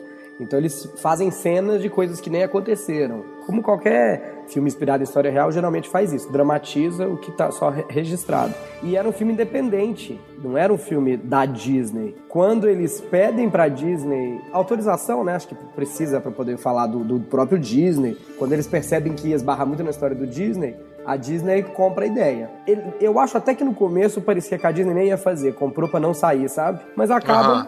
Não só deixando o filme sair, como trazem o Tom Hanks e a Emma Thompson, né? Duas, estrelas pra fazer. Só de, de ter sido feito, eu já acho muito bom. Mas claro que quando a Disney faz, ela doura a pílula, eu acho que dos dois lados. Eu acho que ela, eles não pintam a Pia Travers como o demônio, assim como o filme faz com o pai dela, né? Que acaba suavizando. E também, claro, seguram as tintas no, no Disney, que também, na hora de fazer negócios, o Disney não devia ser a pessoa mais fácil do mundo. É, eu acho que elas dão uma pintada nela como demônio, É, sim. na verdade, eu tava lendo aqui, eu entrei no IMDB de novo pra dar uma olhada. Tá falando aqui que a, a autora, né, ela aprovou a Julie Andrews como Mary Poppins, mas que ela odiou o filme tanto que ela, tipo, saiu da, da, da estreia do filme chorando. É. E que o que ela mais detestou era que eles mudaram. A, a Mary Poppins deixou de ser fria e intimidante pra f- ser, tipo, uma pessoa Boazinha. quente e divertida, assim. E aí tem uma frase aqui também que fala assim que ela também não gostou do final porque a, a Mrs. Banks, né, parece que desiste de, de lutar pelos direitos das mulheres pra ficar em casa como uma dona de casa. Eles sempre comentam isso nesse filme, que o filme no roteiro mostra que quando estreia o filme, a Pearl Travers tá na estreia e acaba chorando, e aí coloca um flashback lá do pai dela, como se fosse assim, ai não, quer saber, tô, emocio... tô Da emocionada, Kite. adorei. Só que na verdade, ela chorou de ódio. ela tinha um Agora, negócio... tem um momento. Tem um momento muito engraçado quando ela tá assistindo o filme, que é quando entram os pinguins, ela faz uma cara de nojo, tipo, ah, É isso, esse é esses que pinguins dançando. É, é porque tem um detalhe que ela fala, quando ela, a primeira vez que ela encontra o Disney, ela fala: Eu não quero que seja animação. É um filme com atores, ok? Não tem animação, não pode ter animação. Ela frisa muito isso. E acaba que eles insistem com a cena que é metade animação, metade atores, e aí ela não gosta do resultado, claro. Eles E apontam ela umas. fala, mas isso é desenho animado. E o Disney explica, não, não é desenho animado. Inclusive, é bem mais difícil de Não, fazer mas isso do que peraí, fazer um desenho gente. animado. Eu nunca li os livros. Não existe essa história que, ele, que ela é, leva as crianças pra situações tipo Alice do País dos Pães das Maravilhas, umas Não, situações assim. existe, só que ela não queria que fosse um desenho animado. Ah, tá, mas existiu essa coisa, tipo, ah, encontrar com pinguins, isso tem, isso tem em algum É, livro. não, tem uma, eu li que tem uma cena no livro que ela leva as crianças à noite pro zoológico e aí os bichos estão passeando e as pessoas estão nas jaulas, um negócio assim. Ah, tá. Nossa, cara, que bad, brother. É. Não, não dá pra entrar na cabeça dessa mulher e pensar como é que ela queria que esse filme fosse realizado. Sei lá, pinguins adestrados, vai saber. Não, mas ela falou. No Mr. Bem que ela fala assim: engraçado, vocês conseguem treinar pinguins? Que estranho, mas legal, tudo bem. Eu, tipo, não, né? É isso aí. O filme dá uma carregada nas tintas na- ah, nela quando ela coloca umas exigências do tipo, eu não quero a cor vermelha no filme. É, ela não quer a cor vermelha, isso é, É. muito engraçado, né? Mas o filme você passa em Londres, Londres tem as cabines telefônicas, Londres tem os ônibus. Como é que a gente vai fazer um filme sem a cor vermelha? Agora, o que mais me impressionou é. Porque eu fui vendo meio tipo, ah tá, fizeram aí meio um continho de fadas e carregaram ali num personagem fica mais assim, mais assado e tal. Mas os créditos do filme, que assim, um- num determinado momento, ela exige que todos os encontros dela com os roteiristas de alteração de fala, que ela vai fala por fala, linha por linha, alterando, ela exige que seja tudo gravado, que ela quer tudo registrado, que ela Uau. quer tudo com prova. E aí, nos créditos, entram as gravações originais. E você escuta a voz da Peel Travis fazendo exigências, as mesmas exigências que aparecem no filme. Isso pra É mim foi muito chocante. É, você vê que foi Eu uma criança que teve uma, uma infância difícil, né? E, pô, a mulher é muito, ela é muito traumatizada, né? Dá pra ver que ela tem questões, né? Pelo menos é o que mostra no filme, né? No- Sim. É. Uma coisa que eu gostei desse filme mesmo foi essa questão de assim, eles mostravam um pouquinho do passado, mostravam o presente e mostrava alguma referência ao filme original. É. Inclusive tem uma cena até que ela tá falando assim, que palavra é essa? A gente inventou. Eu odeio palavras inventadas. Aí tá o outro escondendo um pedaço do trecho da música, né, do California. Fazendo um parêntese de quem, de quem são são, né? São os irmãos, são os Sherman Brothers, os irmãos Sherman, que não só escreveram a maioria das músicas da, da Mary Poppins, como se você se lembra de alguma música dos parques da Disney, dos brinquedos clássicos, provavelmente foram os Sherman Brothers que compuseram. Eles são conhecidos por terem é, salvado o, o Small World com aquela música que gruda na cabeça Que é de todo mundo, maravilhosa foi traduzida para todas as línguas existentes na Terra, É. mas foram eles que compuseram antes não era aquela música. Nossa, Vários outros eles. brinquedos, quando o Disney não sabia bem o que estava acontecendo, ele falava, chama os Sherman Brothers e eles compunham alguma coisa que grudava na sua mente. Tem brinquedos que fecharam na Disney e a música ainda tá na Eu música. acho que depois que eles compuseram lá o. Na, na, na, na, na, na, na, na, eles Nossa compuseram o nome dela é Senhora. Jennifer, que é o, que fica. Gente, eu nunca ouvi essa música. Olha a sorte de não estar morando mais no Brasil. Mas você precisou ir até a Alemanha pra não ouvir essa música. Não É, reclama. mas daqui a pouco chega aí. Times, Jennifer. E lembrando, e- e- lembrando também que um- acho que um pouco da birra da autora, da Pia Travers, né? É, a gente precisa lembrar um pouquinho o que estava acontecendo em 1964. O estúdio, a Disney era muito mais conhecida pelos seus desenhos animados do que pelos filmes, que ainda eram poucos, né? Então, eu tenho a impressão de que ela queria o dinheiro, mas não queria que o filme fosse feito, sabe? Ela queria, ó, vou vender, mas eu vou colocar tanto empecilho que esse filme nunca vai sair. Na minha cabeça, eu acho que é isso. É, faz sentido, faz sentido. Inclusive, entrei agora no IMDB dela, da autora, e tem uns quotes aqui. E aí tem aqui, é, quando ela assistiu o filme da, da Disney, ela falou: Why was Mary Poppins already beloved for what she was? Plain, vain and incorruptible, trans transmogrified into a soubrette. Aí eu falei: O que, que é soubrette? Aí eu. Eu entrei, a definição é tipo a mocinha de uma ópera, sabe? nossa. pois é. É, mas de qualquer forma, cara, eu acho que, é, pô, dada aí as devidas proporções, né? E a gente sabe que, pô, não é um documentário. Cara, é um filme muito divertido, é um filme É. muito Não, interessante. e ainda que ela, tive, que ela tenha achado que fi- transformou ela numa princesa de, de ópera e tal, ainda assim, pro nível de, de, de filmes que as crianças estavam acostumadas, de, de princesas, né, de heroínas que as crianças estavam acostumadas a ver, é uma heroína muito controversa. É uma protagonista Sim. que é, a gente nem sabe Sim, muito. não, mas peraí, eu tava falando do Save Mr. Banks. O Save Sim, Mr. Banks sim. é um filme bacana de conferir, de assistir, que é caso alguém não tenha assistido ainda, né? E mostra que o Disney também queria fazer o filme porque as filhas dele adoravam os livros, né? Ele já viu o efeito nas crianças da, daqueles livros, por isso que ele quer fazer. Insistia tanto, né? É, e, e- e eu acho que, de novo, fala dessa vontade dessa autora de contar uma história de uma pessoa, de uma personagem tão dividida, né? Entre, entre as- essas características, né? De amorosas e tal, e, e também severas e estranhas e muito é, narcisas e tal. Acho que mostrar, mostrar essa, essa personagem tão humana, né? Que a Mary, muito mais do que qualquer outra princesa, né? De ópera ou da Disney, enfim. É, eu acho que ela tinha vontade de contar isso. Acho que por isso talvez ela tenha ficado tão chateada de não ter, disso não ter ficado mais claro ainda no filme, embora eu tenha achado que, que a Mary Poppins é, é, é isso mesmo, é boazinha, mas também é severa, também é, é, é narcisa, enfim, tem características também É. dark, Mas pra né? gente saber isso, a gente tem que ler o livro, né? Eu tenho medo porque o Dumbledore morre no final, parece. Bem, mas enfim. Bem, antes de a gente chegar no momento presente com o retorno de Mary Poppins, a gente ainda tem aqui uma pequena passagem pelo musical da Mary Poppins. Sobre o assunto eu não sei nada, mas eu tenho certeza que nossos brilhantes convidados vão poder nos enaltecer com seus, seus conhecimentos particulares. Ah, eu estou aqui pra isso, né? Não vim pra outra coisa. o musical, assim como a continuação, eles sempre quiseram fazer e, de novo, a Pia Travers não queria que fosse feito o, o musical. Ela não quer alegria no coração das pessoas. Ela é o GG? GG Travers. Mas acho que ela acaba ficando sem dinheiro de novo, alguma coisa assim, acaba cedendo a negociar Caralho, não cara. com a Disney. Ela cede, ela negocia com o Cameron McIntosh, que, É, um, é um grande produtor de musicais, né? Vamos dizer assim, ele é o inimigo, o inimigo do, do produtor do Fantasma da Ópera, do, do Andrew Lloyd Webber. Andrew Lloyd Webber. Eu diria quase que ele deve ser inimigo também do Maxwell, Maxwell Sheffield. E eu aposto que a noção ideal dela do musical do Mary Poppins seria todo mundo sentado no teatro lendo o livro dela.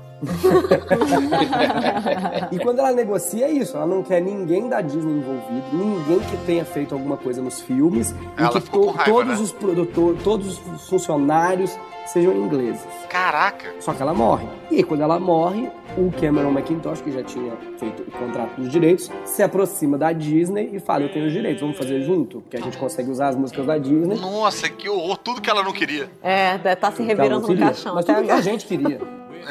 que sacanagem, viu? Pô, mas imagina fazer essa peça sem as músicas da, originais. Nossa, ia ser bizarro. É realmente, né? Já pensou, cara? Musical da Mary Poppins e, e as crianças todas falando, não tem espuma, flor, sugar. É, ou então fazer umas versões toscas, né? É, é. Uma, uma versão da música, tipo, do Supercalifragilisticexpialidocious que diz eu odeio palavras inventadas. Tipo, nossa. Ia ser que nem aqueles desenhos que vêm da novela americana dos carrinhos, né? É. E o musical. Coisa ele inacreditáveis. Não é o filme.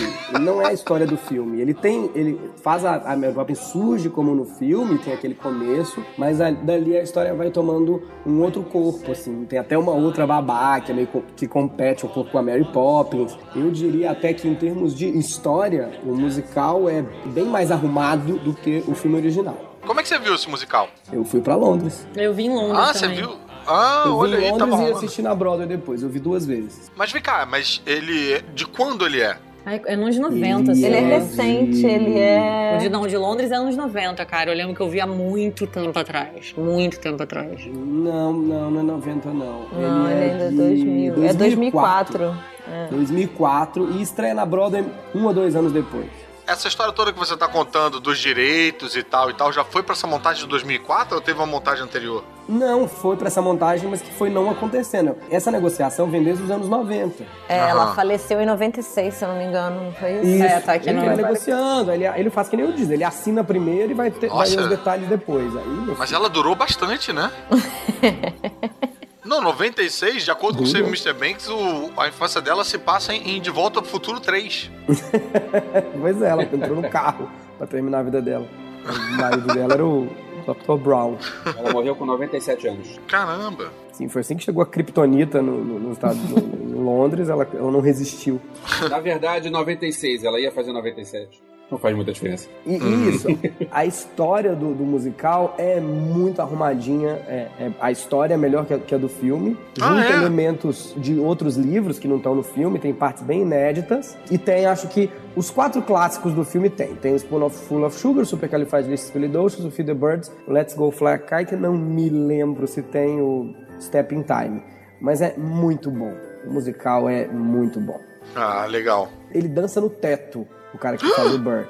É, tem esse efeito dele sapatear no teto. E ela, e ela também, ela chega ou ela vai embora no- segurando o guarda-chuva no meio da, da plateia, no meio da não é? plateia. Ela, acho que ela voando. chega e vai embora pela plateia. Nossa, que coisa incrível, cara. É maravilhoso. Ih, é o Theo? É. Olha aí, primeira participação do Theo no podcast, gente. Ai, que bonitinho. Ah, inclusive, vai voltar. O musical vai voltar? Vai voltar, provavelmente esse ano. E vai chamar Mary Poppins The Musical Returns? Não, é o mesmo musical. Provavelmente algumas das coisas que, que tem no musical já tinha no musical que, o que tem nesse filme novo, porque ele também é baseado nos livros, em coisas que não entraram no primeiro filme, né? E também se promete uma versão pro Brasil, que já, já teve até data de estreia, depois cancelaram, voltaram atrás e agora já Eita. disseram que vai ter de novo. Então, musical da Mary Poppins, já já, gente. Já já perto de você. Tomara que ninguém caia da. É. É, Mary Poppins tá aí com os projetos que ela não pode comentar, mas tem vem coisa boa por aí. Vem coisa boa por aí.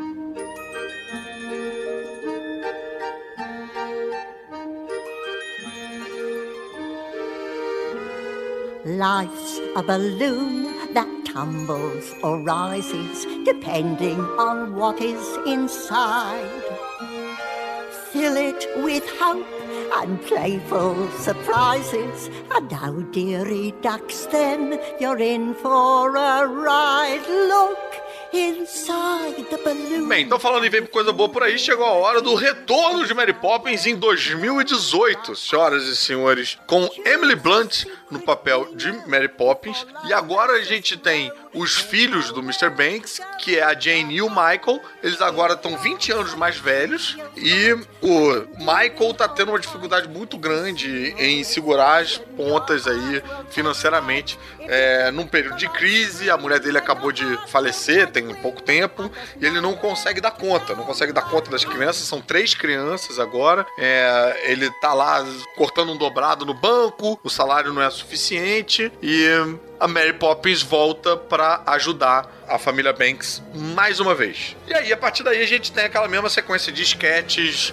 é, com músicas numa ordem de história que não tem nada a ver uma com a outra, mas agora a gente tem um vilão mais presente, que é o dono do banco atual, feito pelo Colin Firth, que quer porque quer pegar a casa do Da família Michael Banks. Banks pra ele. É, e faz um vilão bem caricato.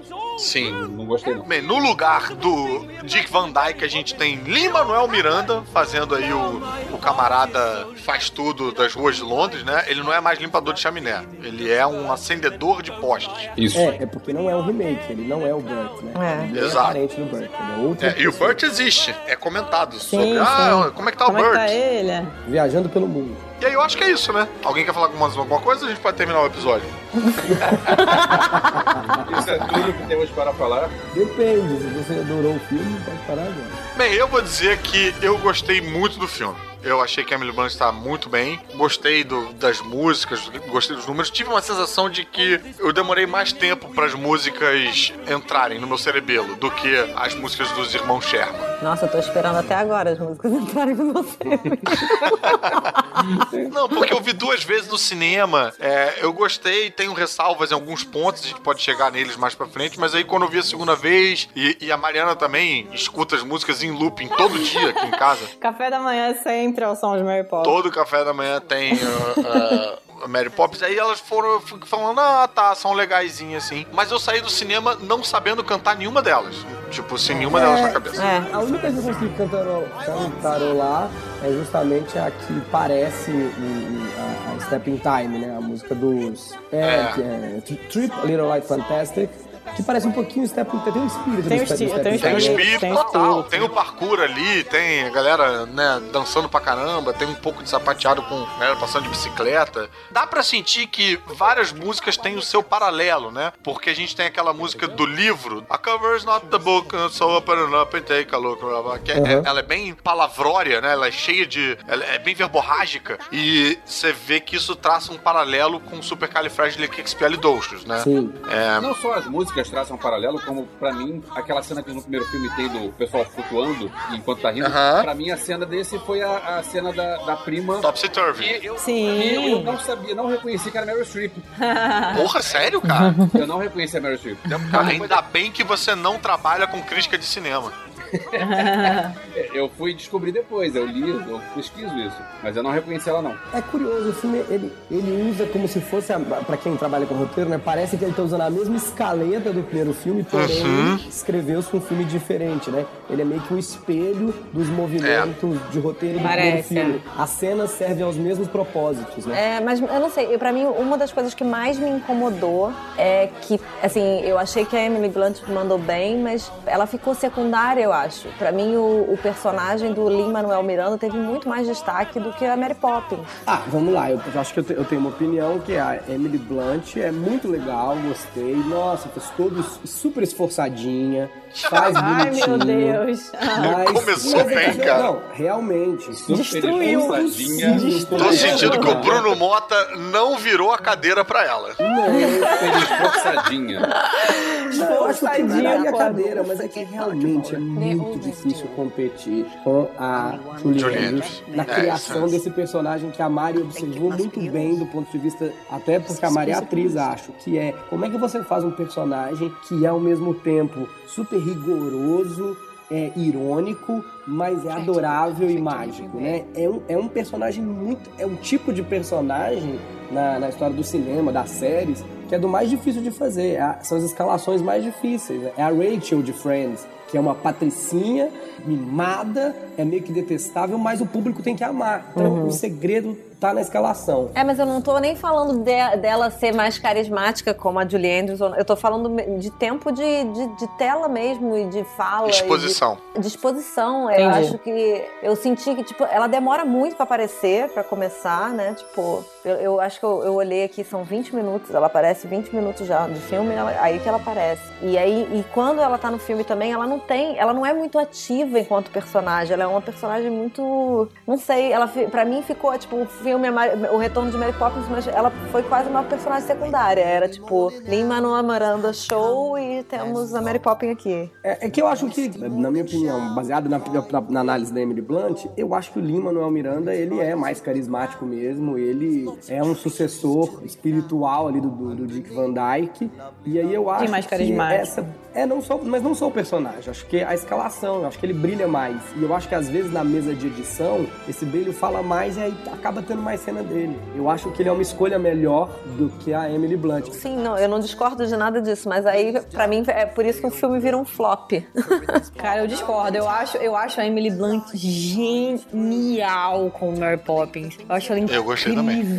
Eu acho legal também por ela tá, eu não sei, eu não sei a idade dela, tá, mas ela me parece também uma Mary Poppins mais madura do que a Julie Andrews, assim. Eu, eu gostei, achei ela excelente. Eu acho que ela faz esse lado. Eu não li o livro, né, mas eu vi entrevistas dela, né, que ela ela procurou Uhum. nem assistir a Julie Andrews outras vezes perto da gravação para não para ela poder tentar fazer a versão dela, né, que ela diz que é totalmente é, baseada nos livros e trazer esse lado da, da Mary Poppins mais mais ácido, né, que mais mais irônico, mais debochado. Ela é muito debochada. Eu acho que ela faz o deboche incrível. Tá a cena do banco que é o que o- os filhos estão lá tentando né, falar com o chefão lá do banco e eu acho que alguém vem falar com ela alguma coisa. Ela olha pra pessoa com uma cara de desprezo, assim.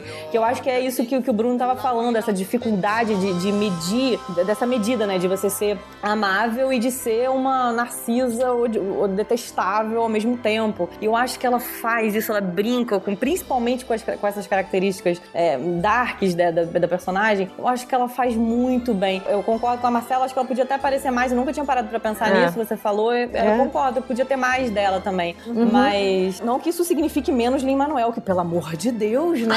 Jamais eu ia, eu ia querer menos Lin Manuel. É, Mas um Aqui pouco mais de não Emily pode Blunt, falar mal de talvez. Lin-Manuel, não. Não dá, não dá, não dá, não dá. Não, dá. É, não, então, a minha crítica é essa. Eu acho o Lin-Manuel fantástico também, mas eu- o filme é Mary Poppins, Eu entendeu? entendo o que você fala, mas, mas, mas ao, muito, ao, mesmo, ao mesmo tempo, os- personagens também entregam também, tipo, o, o personagem do Jack também tá o tempo todo falando, pô, você não, não pergunta muito pra Mary Poppins, não, ela é Mary Poppins, tipo, pô, como não? O personagem dele também coloca muito ela no, no pedestal, né? Mas, mas eu entendo o que você tá falando e concordo, ela podia ser um, ter um pouco mais de, de, de, de pau na mesa, né? Um pouco mais de liderança, É, não, e eu acho né? que ela fica inacessível, ela fica um pouco inacessível, É, entendeu? realmente, fica Fica um pouco distante. Eu, pra mim, é- o pior problema do filme pra mim é isso. A Mary Poppins ficou muito distante. Eu gosto da Emily Blunt também, eu gosto do Lin-Manuel Miranda, mas... Queria ver um eu pouco mais dela, né? Eu queria ver a Mary Poppins. Como eu queria naquela ver a Mary cena da Poppins banheira. brilhando. É. Tipo assim, o que acontece com o Dick Van Dyke com a, com a Julie Andrews, ele tá ali entrando pra dar suporte pra ela de uma maneira genial. Que é o que eu não vejo que acontece. O Lin-Manuel Miranda tá quase protagonista em cima da Mary Poppins da Emily Blunt. É, não, eu, eu entendo o que você tá falando, eu concordo. Eu, eu concordo que tem que ter mais tempo de Mary Poppins, mas eu não acho que ele rouba a cena dela. Eu acho que ele tem cenas dele, né? Que ele conduz, ele Ah, começa. porque há dizer que o Lin-Manuel rouba alguma coisa, não pode. Não pode. Não, eu acho que ele Já é conduz. dele. Como é que ele vai roubar uma cena que já é dele? É, não, assim como no primeiro filme, né, que ele começa contando a história e tal, ele, ele também começa, né, can- cantando, né, London, Lovely London Sky É, é bem e tal, espelhado. e entra na Charity Lane, né, inclusive com, com incidentais da música do, do Fiduciary Bank, né, do, do começo, do filme original, não, não sei se é Fiduciary Bank, acho que é, é. enfim.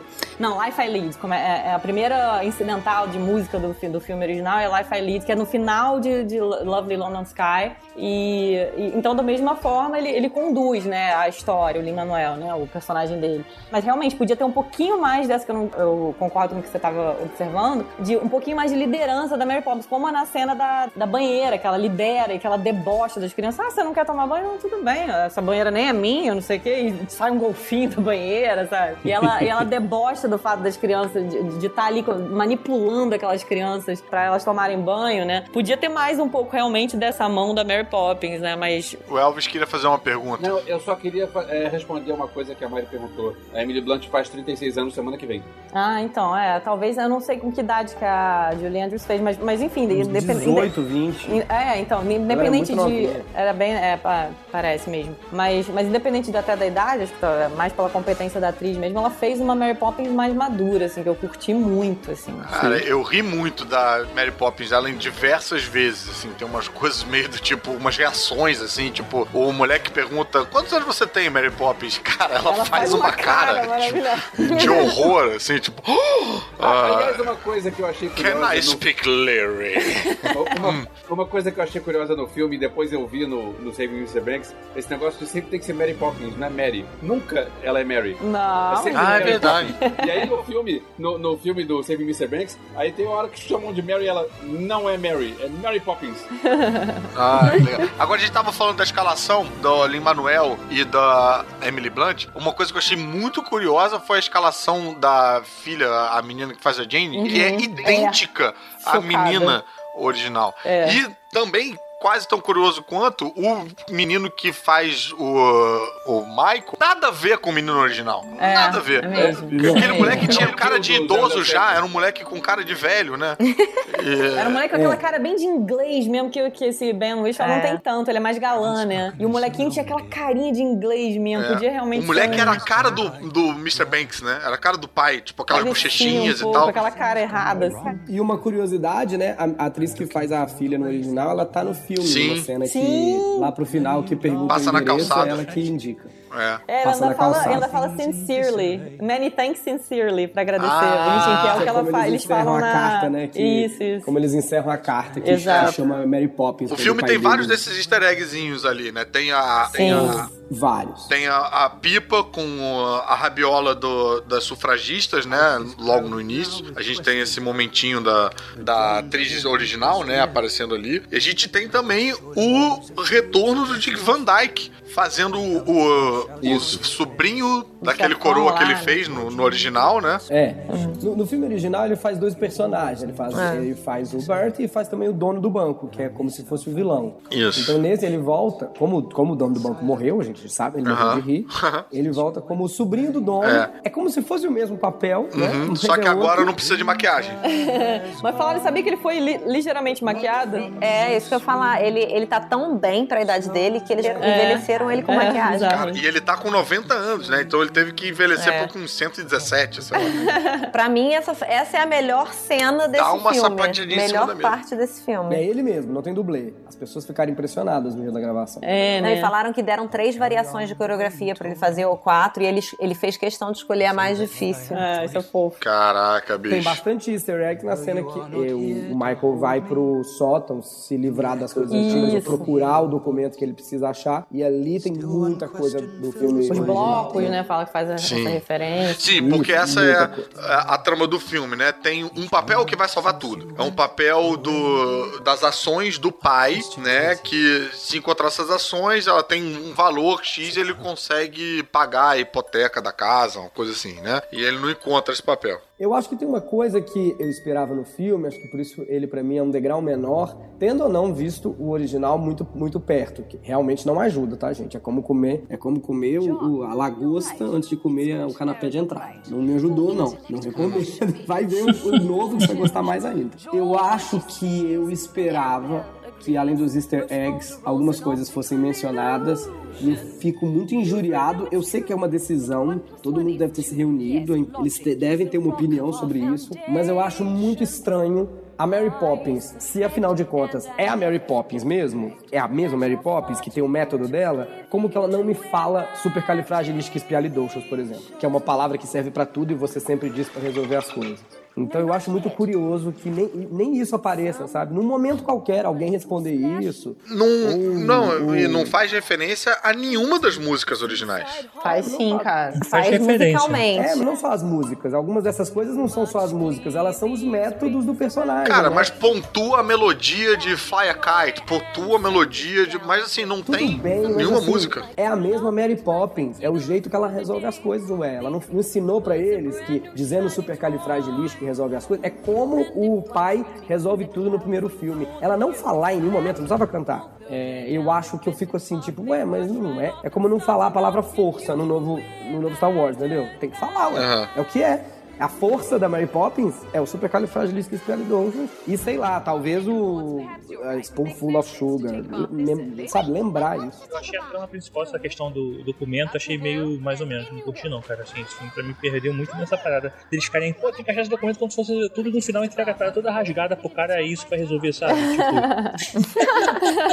tá colado numa pipa, né, cara? Não faz sentido nenhum. Eu tenho um tipo, problema sério com o final desse filme. Exatamente esse ponto que o Tibério falou, né? Pra resolver a parada, que é o seguinte. Eu não sei se vocês vão acompanhar o raciocínio, tá? O primeiro filme tem todo um discurso que me impressionou muito, que é meio anti-banco. Que é tipo, ao invés de você guardar sua moedinha no banco, você tem que dar sua moeda pros pombos ser feliz, aproveitar aquela moeda. Deixa a criança brincar com a porra da moedinha.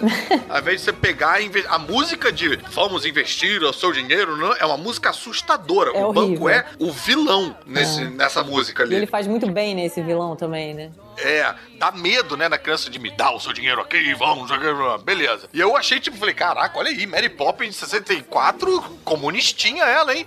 Abaixa o sistema capitalista e tal. Fiquei meio chocado com isso. Aí, essa mensagem é completamente invertida. Por quê? Spoiler. O que salva a casa do cara não é o documento que tá rasgado na pipa, é a porra da moeda que no outro filme o moleque não queria botar no banco, ele botou e aí tem um discurso de, tá vendo? Ainda bem que botou É. a moeda no É banco, verdade. que o sistema É bancário verdade. salvou todos vocês. Aí deixa de ser comunista, passa a ser capitalista o É filme. verdade. Não, eu- é porque, cara, eu assisti esse filme em dezembro. Eu assisti, inclusive, nos Estados Unidos. E eu lembro que também, quando eu vi isso, eu falei, gente, peraí, mas essa moeda não era a, mulher- a moeda que ele ia dar pra mulherzinha dos pombos? Eu falei, gente, isso não era pra alimentar Então os é meio bichinhos? tipo. É, é meio pau no cu da velhinha do pombo, vai trabalhar. Vagabunda! Investe, é uma. É, é meio partido novo esse Mary Poppins aí. minha casa porque eu mereci.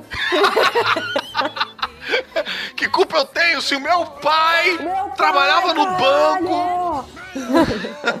É, aí essa, essa inversão de valores no final, cara, eu fiquei na sala de cinema assim, tipo, porra, peraí, É. como assim? Como assim? E a galera, shh, oh, oh, ei. É.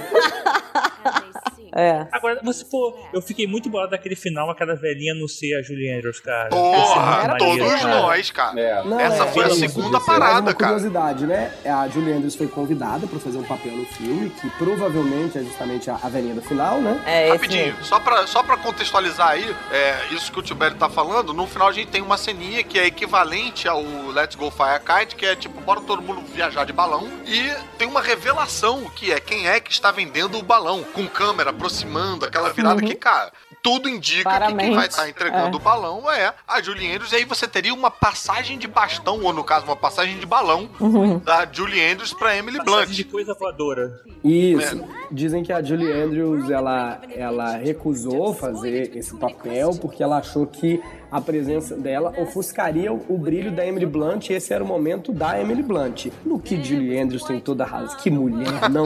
Que mulher. Ah, eu- é, é elegante fazer Eu isso, ainda acho né? que é despeito. Não, mas eu acho que ela sabe que, poxa, Eu fiquei particularmente ofendido dela não ter topado fazer essa participação e topar fazer Aquaman. é. Ah, fez a minha voz. né? Vocês estão ela ligados? é um não sei se o. Bruno tá sabendo disso. Ela é um monstro do final de Aquaman. Porra, é só entregar um balão, caralho. Mas ao mesmo tempo, eu também acho que ela podia ter feito alguma coisinha, nem que fosse assim, a narração do começo, uma É, frase, sabe? Sabe o que, que eu A achei que ia aparecer? personagem. Que eu tava até o último momento embaraçoso na hora que ela vai olhar o reflexo dela no balão, que é uma piada que já rolou a brincadeira do reflexo no início do filme, com o espelho e tal. Quando ela vai rolar, eu achei que o reflexo embaçadinho podia ser o da Julianne. Ah. Podia. Um De leve você né? ficar na coisa É, dúvida. ia ficar bonito, né? Porque ela fala assim, ah, os, os adultos sempre esquecem e tal. Isso é assim meio, pô, se fosse ela ia ser tão legal, né? A cena é bem Porra, escrita ia pra ser caramba. incrível, cara. A nota do IMDB ia subir automaticamente. Ela deu entrevistas sobre a continuação, sempre falando muito bem, tanto do filme quanto da Emily Blunt. Não, não parece ser, ser- ser uma coisa litigiosa. É, eu também não acho Mas talvez tenha faltado uns dinheirinhos, né? Os- É, exatamente. Ou ela não tava É, ou mesmo. ela queria fazer, porque eu, eu daria o filme pra ela fazer hoje. É maravilhoso. talvez. É, isso Porra, é Dick. Van Dyke subiu na mesa sapateou, caralho. É. Subiu na mesa, aí você já tá inventando, porra. Mas eu acho que ainda que, que o filme seja esse, esse ódio ao capitalismo aí e que ele seja espelhado e tal, eu acho que isso não torna, pra mim, né, não tornou ele ruim. Isso, eu acho que o fato dele ser espelhado pra mim foi uma, uma puta homenagem, sabe? Acho que cada cena, Sim. cada número musical você consegue enxergar o paralelo, né, com um filme, com outro filme. Acho que faz É. várias homenagens, vários easter eggzinhos. Aliás, eu esqueci de falar de um também, tem uma a cômoda que foi usada logo na entrada da, da casa do- dos Banks é a mesma cômoda que eles usam na entrada da, da casa do, do Jane, da- do, do Michael, né? Que a Jane foi lá Mas eu concordo com isso que a Mariana tá falando, no sentido de que isso eu acho uma coisa muito difícil de fazer, que eu acho que o filme faz bem, é que ele é um filme que, ele ao mesmo tempo, ele é o filme antigo, ele é também Ele um é filme novo, novo. é, é. Ele, eu acho que ele pode pegar uma geração de agora que não vai ver o filme antigo, que quando esse filme passar um milhão de vezes na sessão da tarde, em 2030, sabe? Eu acho que esse filme pode pegar toda uma, uma molecada aí e tal, e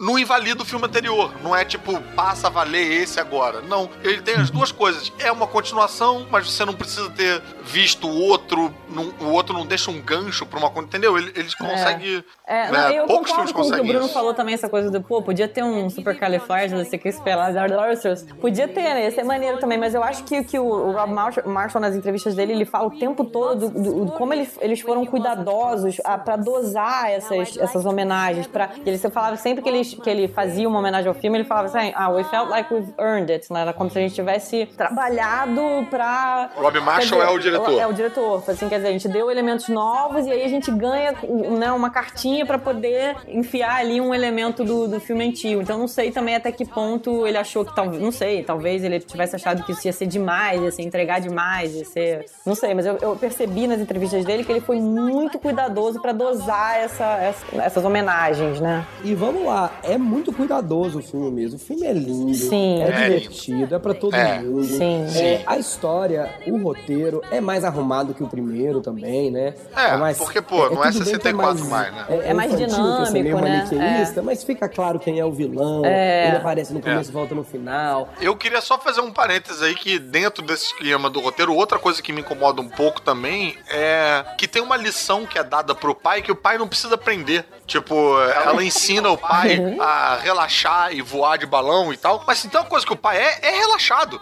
O pai não, porra, não consegue guardar a porra de uma ação que vai salvar a vida dele e guarda os desenhos e tal. O pai é um mulambo, um maluco, é um vagabundo, um, um hippie Não, de é Santa o cara Teresa. que fala que é artista e depois vai trabalhar no banco, né? O hippie de Santa Teresa. Porra, o cara é, o cara é todo artista, o caralho é quatro, aí ele precisa aprender a voar de balão? Tá maluco? Ele precisa aprender a fazer uma, uma planilha no Excel, Acho caralho. que talvez seja uma lição pra todo. Acho que os outros personagens precisam. Talvez seja isso. Talvez, tipo assim, olha, é, esse cara já aprendeu. Todos os outros vocês. Porque na verdade também é um juízo final, né? Pega o balão. Se você voar, tu tá no caminho certo. É mais ou menos isso. Tanto que os dois assistentes do vilão só conseguem voar sozinhos, juntos, né? Vocês dois juntos, um equilibra o outro. É legal Ah, não tinha reparado isso. É, eu também não lembrava dessa do vilão. É, os dois assistentes do vilão, que são dois comediantes, né? São bem bons. Eles conseguem voar no mesmo balão. E o vilão não, né? O vilão não. não- Uma coisa que eu achei legal foi a questão do cara lá que, que solta o. O coronel lá que mora em cima da casa, que no primeiro filme tá É lá que ele verdade. Ah, envelhece, isso né? Que falar, trata eu- a casa como um navio, né? É. O fato de ter. Ele tá sempre seis segundos atrasados, né? É, ele tá É, sempre depois- reclamando é. que o Big Ben tá atrasado. Na verdade, ele tava no tempo certo, né? Que É. ele, tipo, ele veio do futuro, sei lá, que porra, Sim, aquela verdade. Eu achei maneiro. Sim. Verdade, bem É. lembrado. Que de novo uma puta homenagem, né? E, e- e adicionando um elemento novo além disso, né? Muito legal. É. Aquela cena final é bacana de mudar a hora do Big Bang e tal. Me lembrou um pouco de Volta pro Futuro, né? De você pendurar as É. paradas ali. Eu fico um pouco frustrado que, cara, Mary Poppins chega, voa e ajeita. Tipo, porra, É, eu fiquei tenso à toa. Isso aí, o filme Mas todo. é- são essas coisas que eu fico falando também, tipo, pra que todo aquele bafafá do É, Lin-Manuel Miranda fazendo é. aquilo ali e ela vai lá e voa. Tipo assim, Exatamente, deixa é. ela fazer um negócio É. já de primeira, sabe? pra que Concordo, vai dar esse exatamente. momento pra ele também, É. entendeu? É, são essas coisas que ficaram me incomodando, assim. Verdade, podia ter nesse- nessa hora, né? Ela, ela ir lá e consertar o, o negócio. É verdade, ia É. ser legal. Agora o filme consegue com esse final, porque somado a isso ainda tem lá os pais correndo pra chegar a tempo, pra entregar o documento no banco e tal. Ele consegue botar um pouquinho mais de é, risco e de tensão que o outro filme não tem, que o original não tem. Ele é um o original é um pouco mais linearzão, né? Esse aí tem uma, uma sensação de ih, vai dar merda. Né? Isso eu acho que dá na um, verdade, o um filme elemento. não é mais esquetado, né? É- é- na verdade, não é linear, ele é meio espalhado tudo. São esquetes espalhados, dá até pra mudar a ordem, né? Talvez esse seja mais linear no sentido de história. É, não, eu acho que, é, na verdade, é- também é muita informação, eu acho. Eles quiseram fazer, falar muita coisa e fazer muita coisa. Tipo, tem uma história paralela rolando entre a, a, a irmã, né, a, a tia das crianças e o, o, e o É verdade. Manuel Miranda. É. E aí tem a, tem a cozinheira também, que é uma atriz foda, que é super não aproveitada. No, tipo, o que, que ela tá fazendo ali, sabe? Quem é ela ali naquela... Tipo assim, é, eu acho que foi muita coisa que é muito legal na teoria, mas que não conseguiu deliver, sabe? Não, não, não Hum. aconteceu exatamente. É, Pelo menos bem. pra mim. Eu acho que a gente tem uma. Gente, enfim, tem uma expectativa grande em cima do retorno de Mary Poppins. Eu acho que somos todos, pelo jeito que a gente falou tão amorosamente do primeiro filme, né? Eu acho que a gente chega ali com uma expectativa que, cara, coitada da Emily Blunt, né? De atender a todos nós. Mas eu, eu, eu tenho uma, uma fé, uma esperança de que o filme vai agradar uma, uma nova geração, uma galera aí. Agora, a parte que mais. Parte que mais me tocou, que foi mais contundente pra mim, é a hora que tá todo mundo voando de balão. Lá no fundo você vê um padre gritando: Isso não é engraçado! E olha, eu, eu acho que não tem outra escalação possível. Eu acho que só que a única crítica que eu posso fazer a Emily Blunt é que ela não é a, a Julie Andrews, fica muito difícil. Mas eu não, não, É, não, não tá tão que afiada, né? Tá meio blunt. ser escalada. E espero que tenha mais um, né? Tem- Tem mais agora. Tem mais um, um filme planejado. É, não. Tem, a gente tem Mais que um esperar Mary 20 Poppins? anos pra ver qual é a merda que Mary aquelas crianças vão Poppins 3, aprontar agora. Revenge. Sim, tem, tem mais um Mary Poppins, minha filha. Claro, esse foi super bem. Revenge of Mary Poppins. Ah, foi bem de bilheteria esse, é? Foi. Vamos dar uma olhada na bilheteria final? Vamos ver aqui. Pô, imagina, agora, quantas Puxa os gerações números aí, querem Bruno. ver isso daí? Me- Várias, foi, foi parte da nossa infância, mas também, pô, foi dos nossos pais isso. Bem, vamos esperar agora, né? Que tendo aí o segundo Mary Poppins, que a gente tem aí a noviça ainda mais rebelde. Ai, meu Deus, que medo. Altas aventuras. Não, Noviça Rebelde já dá pra fazer um remake. É que a Disney não quis fazer um remake, né? Ela preferiu fazer uma continuação.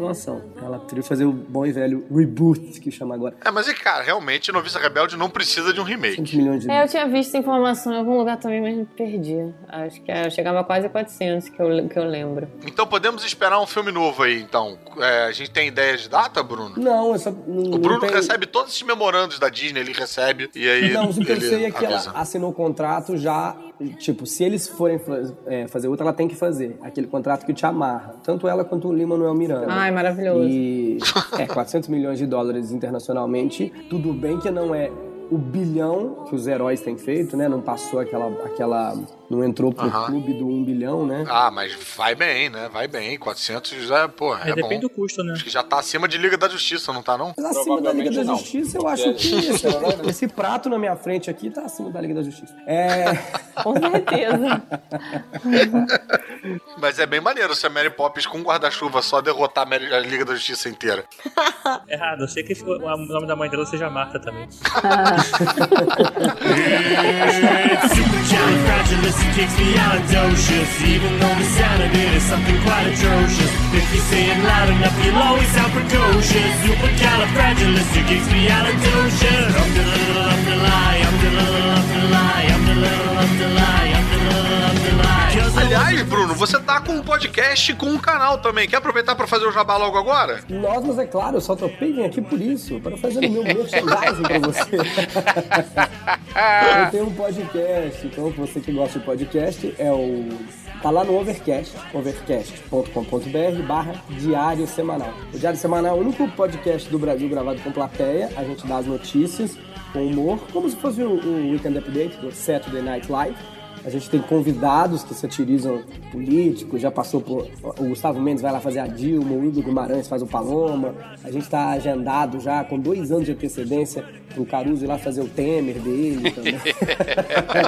Provavelmente vai, vai dar tempo quando o Temer já, já for, for dessa pra uma melhor. a gente vai entrevistar o Temer. Mas vem cá, ele tá no YouTube também, era isso que eu ia perguntar, né? Tá no YouTube. No YouTube é a versão em vídeo, duas vezes por semana, e no podcast a gente faz uma versão semanal, e aí também tem um bate-papo com o elenco e os redatores da semana sobre os bastidores de ter feito aquele programa. Diário semanal, espero vocês lá, se inscrevam. Beleza, todos os ouvintes do podcastadores têm obrigação de ir lá prestigiar o nosso querido convidado Bruno Mota. Vou dar até um desconto, vai ser de graça. Se você for ouvinte do podcastinadores, logo sem se inscrever, não vai ter cobrança. E aí quando chegar lá, fala, vim pelo podcastinadores. Só pra gente ver como é que tá o nosso ibope. When the cat has got your tongue, there's no need for dismay. Up this word and then you've got a lot to say. But better use it carefully or it could change your life. Night I said it to me girl and now because me wife She's supercalifragilisticexpialidocious Supercalifragilisticexpialidocious Supercalifragilisticexpialidocious Supercalifragilisticexpialidocious